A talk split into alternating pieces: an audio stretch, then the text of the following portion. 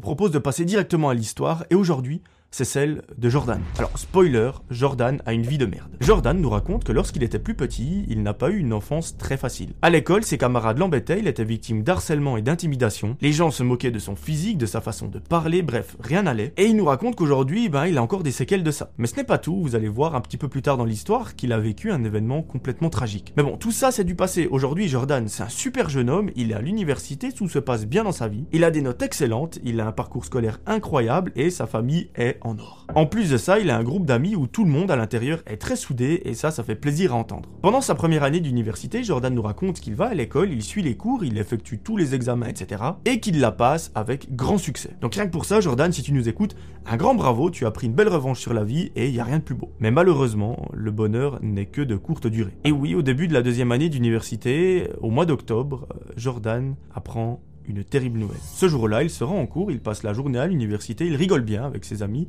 il parle de tout et de rien, et arrivé 17h30, eh bien, il est l'heure de rentrer à la maison. Jordan se rend à l'arrêt de bus, il monte dans celui-ci et rentre à la maison. Une fois la porte d'entrée passée, il arrive dans son salon et il voit que ses parents sont sur le canapé. Bon, c'est assez étrange parce que de base ses parents travaillent très tard, donc c'est assez rare qu'ils rentrent autant tôt. Mais Jordan comprend qu'il y a un problème lorsqu'il aperçoit sa mère en train de pleurer. Dans sa vie, Jordan n'a jamais vu sa maman pleurer. Donc là actuellement, c'est sûr et certain, il y a un gros problème. Il s'approche de ses parents, il leur dit euh, bonjour. Ceux-ci regardent Jordan et ne disent rien. Notre ami leur dit mais est-ce qu'il y a quelque chose qui s'est passé? Est-ce qu'il y a eu un accident ou je ne sais quoi? Et là, son père lui dit Jordan, euh, viens t'asseoir à côté de nous, il faut qu'on te parle de quelque chose. Jordan les rejoint, et là, les mots qui vont sortir de la bouche de son père vont hanter Jordan pendant toute sa vie. Il lui dit, écoute, euh, ça fait plusieurs heures qu'on n'arrive pas à joindre ton frère par téléphone. Apparemment, aujourd'hui, il ne s'est pas rendu en cours, il ne répond pas à nos messages, on n'arrive pas à l'appeler,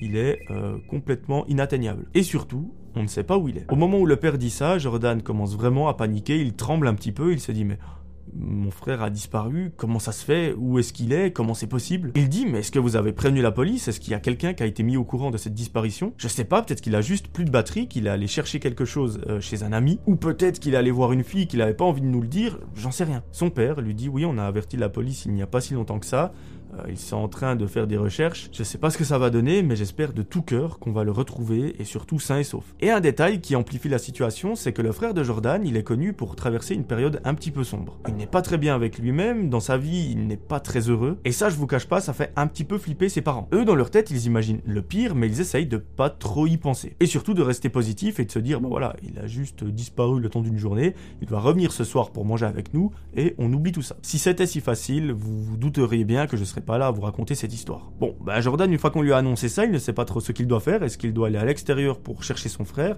Est-ce qu'il doit aider la police? Est-ce qu'il doit juste attendre patiemment dans sa chambre?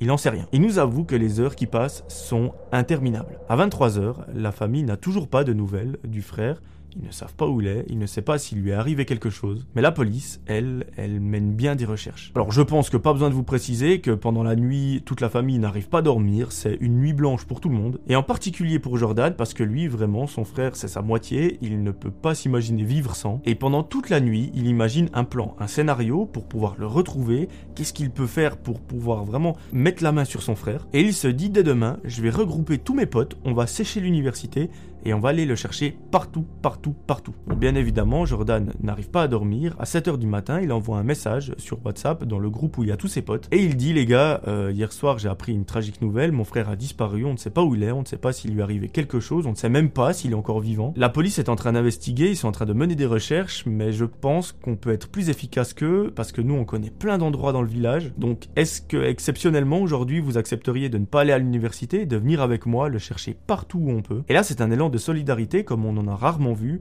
euh, qui se met en place. Absolument tout le monde dans le groupe dit mec, on va venir t'aider, euh, vraiment c'est la famille, on va venir, on va le retrouver sain et sauf, et tout ça, ce sera du passé. Jordan les remercie du fond du cœur, il donne rendez-vous d'ici une heure chez lui, et les fouilles vont pouvoir commencer. Une heure après, tout le monde arrive chez Jordan, et là, ils se réunissent, et ils se disent, bon les gars, on connaît des endroits, on va aller voir, mais la première chose à faire, c'est de voir s'il n'y a pas des indices dans toute la maison. Bah oui, peut-être qu'il a laissé une lettre à quelque part, peut-être qu'il a laissé un mot, on n'en sait rien. Peut-être que la police et mes parents sont passés à côté d'un indice, donc bah on va essayer. Une équipe s'occupe de fouiller la cave, une autre le jardin, une autre la maison, et pendant ce temps, Jordan et un pote montent à l'étage dans la chambre de son frère. Après quelques minutes à fouiller, ils ne trouvent rien qui pourrait donner un indice de là où se trouve euh, le frère. Par contre, à un moment, Jordan regarde l'ordinateur de son frère. Et là, une idée lui vient en tête. Il se dit, mais je connais son mot de passe, pourquoi est-ce que je n'irais pas voir si tout à coup il a des conversations avec quelqu'un qui pourrait donner un indice?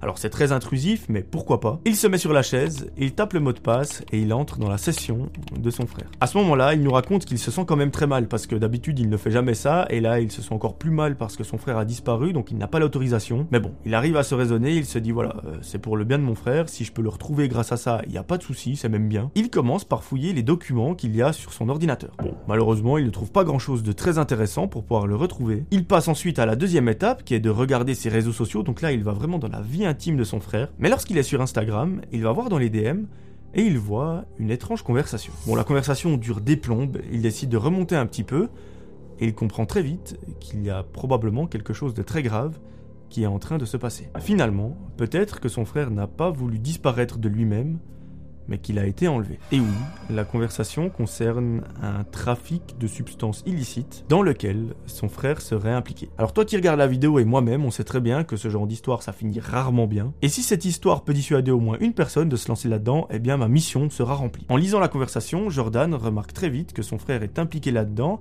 et qu'apparemment il doit pas mal d'argent. Alors il nous explique quand même qu'il ne comprend pas tout hein, dans la conversation, il y a des termes qui sont utilisés qu'il ne pige pas, mais que par contre le fil rouge de l'histoire, ça il le comprend très bien. En déroulant les messages, Jordan lit des choses complètement atroces, c'est de l'intimidation, c'est carrément des menaces de mort, et à un moment, il tombe sur un message qui va lui faire un déclic. Dans celui-ci, il est écrit Si demain on n'a pas l'argent, on enverra une équipe et ça risque probablement de mal se passer. À ce moment-là, Jordan et son pote comprennent que le frère a probablement été enlevé et que des personnes sont impliquées. Le premier réflexe de Jordan, c'est de saisir son téléphone et d'appeler la police. Là, il leur explique ce qu'il vient de trouver sur l'ordinateur de son frère. Il leur dit "Écoutez, est-ce que vous pouvez envoyer une patrouille à la maison pour qu'on puisse parler, échanger? Et quelques minutes plus tard, des policiers arrivent enfin chez lui. Là, il leur montre tous les messages qu'il vient de lire avec son ami et pendant qu'une équipe va enquêter sur les personnes qui ont envoyé ces messages, une autre va mener des recherches. Parce que pour l'instant, ils étaient en train de le chercher vite fait à gauche à droite, mais là, ils vont vraiment mettre un vrai dispositif en place pour le retrouver. Et ils savent très bien qu'ils ont affaire à un trafic, que ce genre de choses, ça peut être très dangereux assez rapidement, et que généralement, l'issue, elle est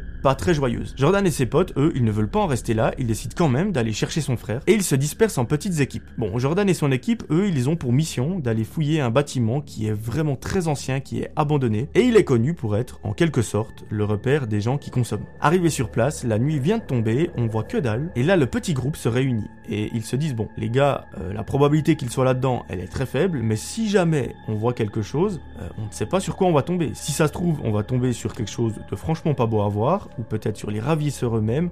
On fait très attention. Au moindre soupçon, on se taille en courant et on appelle les flics. Ils s'avancent dans ce bâtiment, l'ambiance est très très glauque, et ce qu'ils vont découvrir dans ce bâtiment va vous mettre des frissons. Quelques minutes après être entré dans le bâtiment, l'un des membres du groupe entend une sorte de gémissement. Tout le monde se regarde immédiatement, ils sont super paniqués et ils entendent vraiment des bruits étranges. Là, ils appliquent le plan. Ils disent bon, on ne sait pas qui c'est, on ne sait pas ce que c'est, c'est peut-être un animal, c'est peut-être un humain, on n'en sait rien.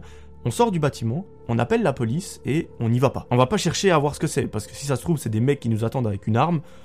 On va pas prendre le risque, on appelle la police et c'est eux qui s'en chargent. Ils sortent en courant du bâtiment, ils s'éloignent le plus possible. Jordan sort son téléphone et il appelle le commissariat. Là, il leur dit écoutez, on est à telle adresse, on a entendu des bruits très bizarres là-dedans, il faut absolument que vous envoyiez quelqu'un. Plusieurs dizaines de minutes plus tard, c'est trois voitures de police qui arrivent et c'est pas des mecs juste avec une arme de poing, c'est des gars avec des fusils d'assaut. Donc, c'est une très grosse opération. Et au moment où toutes ces voitures arrivent, Jordan regarde en direction du bâtiment et à l'étage, il aperçoit une sorte de silhouette à travers une fenêtre. Il pointe immédiatement la fenêtre du doigt, il dit au policier Regardez, il y a un truc là-bas. En quelques secondes à peine, les patrouilles s'introduisent dans le bâtiment et elles le fouillent de fond en comble. Pendant ce temps, Jordan et ses potes sont à l'extérieur, ils sont morts de peur, vraiment, ils sont super inquiets parce que les bruits qu'ils ont entendus, bah, ils étaient pas très rassurants. Et au bout de 20 minutes qui ont paru être une éternité pour Jordan. Celui-ci fond en larmes lorsqu'il voit un policier sortir du bâtiment en aidant une personne à marcher. En un coup d'œil, Jordan a reconnu cette personne et c'est bel et bien son frère. Là, je vous laisse imaginer le choc émotionnel que ça doit faire. Vous pensez que votre frère a disparu ou même qu'il n'est plus en vie. Et tout à coup vous le voyez marcher avec un policier en vie. Ça doit juste être à la fois terrible mais à la fois super beau. Malheureusement, Jordan essaye de courir en direction de lui, un policier le retient parce que voilà, c'est quand même une scène de crime, il faut pas faire n'importe quoi. Son frère est pris en charge par une équipe spécialisée et à partir de là, les choses commencent un petit peu à rentrer dans l'ordre. Mais par contre, la police ne doit pas baisser sa garde parce que peut-être que les ravisseurs vont se pointer d'un moment à l'autre. Heureusement, ce n'est pas le cas et tout le monde arrive à rentrer sain et sauf. Son frère est emmené à l'hôpital pour des contrôles parce qu'il est quand même bien blessé aux jambes, parce qu'il n'arrive carrément plus marcher. Et pendant son petit séjour, il va faire d'importantes déclarations. Jordan avait vu juste, il est bel et bien impliqué dans un trafic de substances et malheureusement ça a mal tourné. Il devait beaucoup d'argent à une personne du réseau, celui-ci l'a enlevé parce qu'il ne lui rendait pas l'argent et le seul objectif qu'il avait en tête c'était de le faire payer au prix de sa vie. Heureusement, il n'a pas eu le temps d'arriver à ses fins, le frère s'en est sorti, mais j'imagine que c'était une question d'heure avant que le pire arrive. Au final, son frère a passé plusieurs semaines à l'hôpital parce qu'il a subi une très grosse fracture à la jambe. Il a dû être opéré plusieurs fois, faire de la rééducation, mais heureusement, il n'a pas eu de blessure plus grave. Vous imaginez bien, vu qu'il a été dans un trafic de choses illégales, eh bien, il a été condamné euh, pour ça. Bien que ce soit une victime, ça reste quand même complètement illégal, donc il a été puni. Aujourd'hui, ça lui a servi de très belles leçons et il ne recommencera plus jamais.